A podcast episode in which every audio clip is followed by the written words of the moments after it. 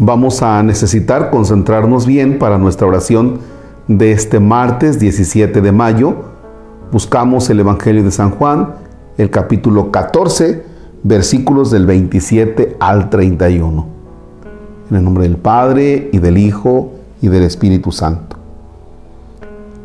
Les dejo la paz, les doy mi paz.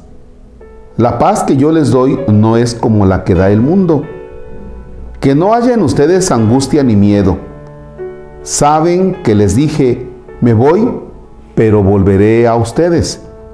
Si me amaran, se alegrarían de que me vaya al Padre, pues el Padre es más grande que yo. Les he dicho estas cosas ahora, antes de que sucedan, para que cuando sucedan, ustedes crean. Ya no hablaré mucho más con ustedes, pues está acercando el príncipe de este mundo en mí no encontrará nada suyo, pero con esto sabrá el mundo que yo amo al Padre y que hago lo que el Padre me ha encomendado hacer.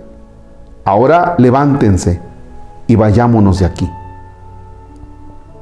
Palabra del Señor. Gloria a ti, Señor Jesús. Bueno, les dije que y vamos a necesitar tener un momento de tranquilidad, de quietud para poder entender, captar esto de la paz que viene de Jesús, que viene de Dios.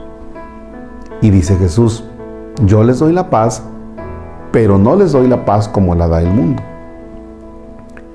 La paz de Dios trasciende va más allá del mundo, va mucho más allá de lo terreno. A veces confundimos la paz de Dios con la paz que nos presenta el mundo. Por ejemplo, si no tienes problemas económicos, si no tienes problemas de salud, si no tienes problemas de trabajo, si no tienes problemas familiares, los que tú quieras, alcanzamos a decir en determinado momento, estoy en paz. Así. ¿Ah, Pero cuando comienzas a tener problemas, los que acabo de mencionar, entonces tú dices, se me perdió la paz.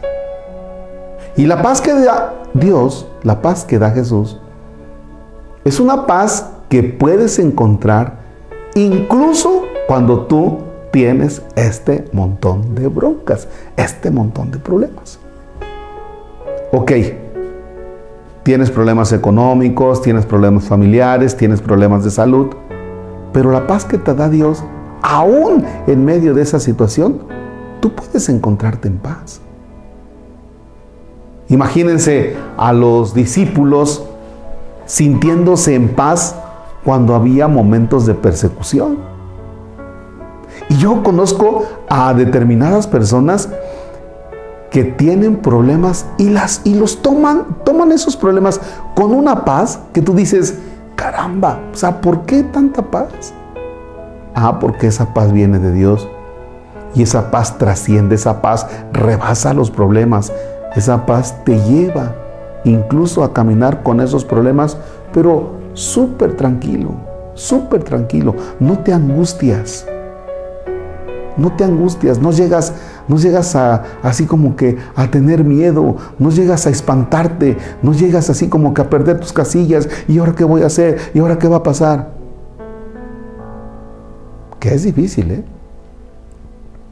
Quizá ahora yo lo estoy diciendo porque en este momento tengo tranquilidad. ¿ya? Bueno, no tanta.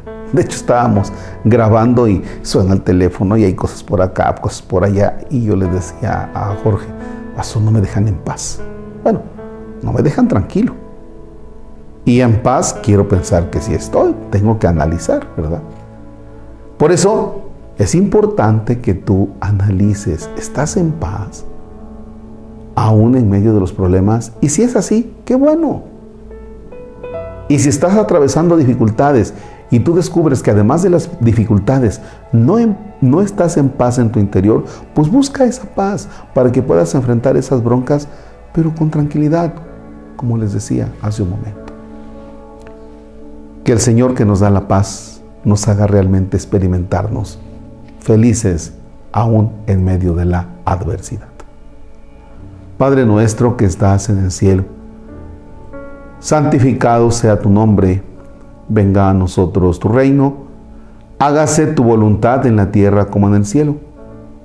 Danos hoy nuestro pan de cada día, perdona nuestras ofensas, como también nosotros perdonamos a los que nos ofenden, no nos dejes caer en tentación y líbranos del mal. Señor esté con ustedes. La bendición de Dios Todopoderoso, Padre, Hijo y Espíritu Santo, desciende y permanezca para siempre. Amén. Que tengan una excelente jornada. Muy en paz.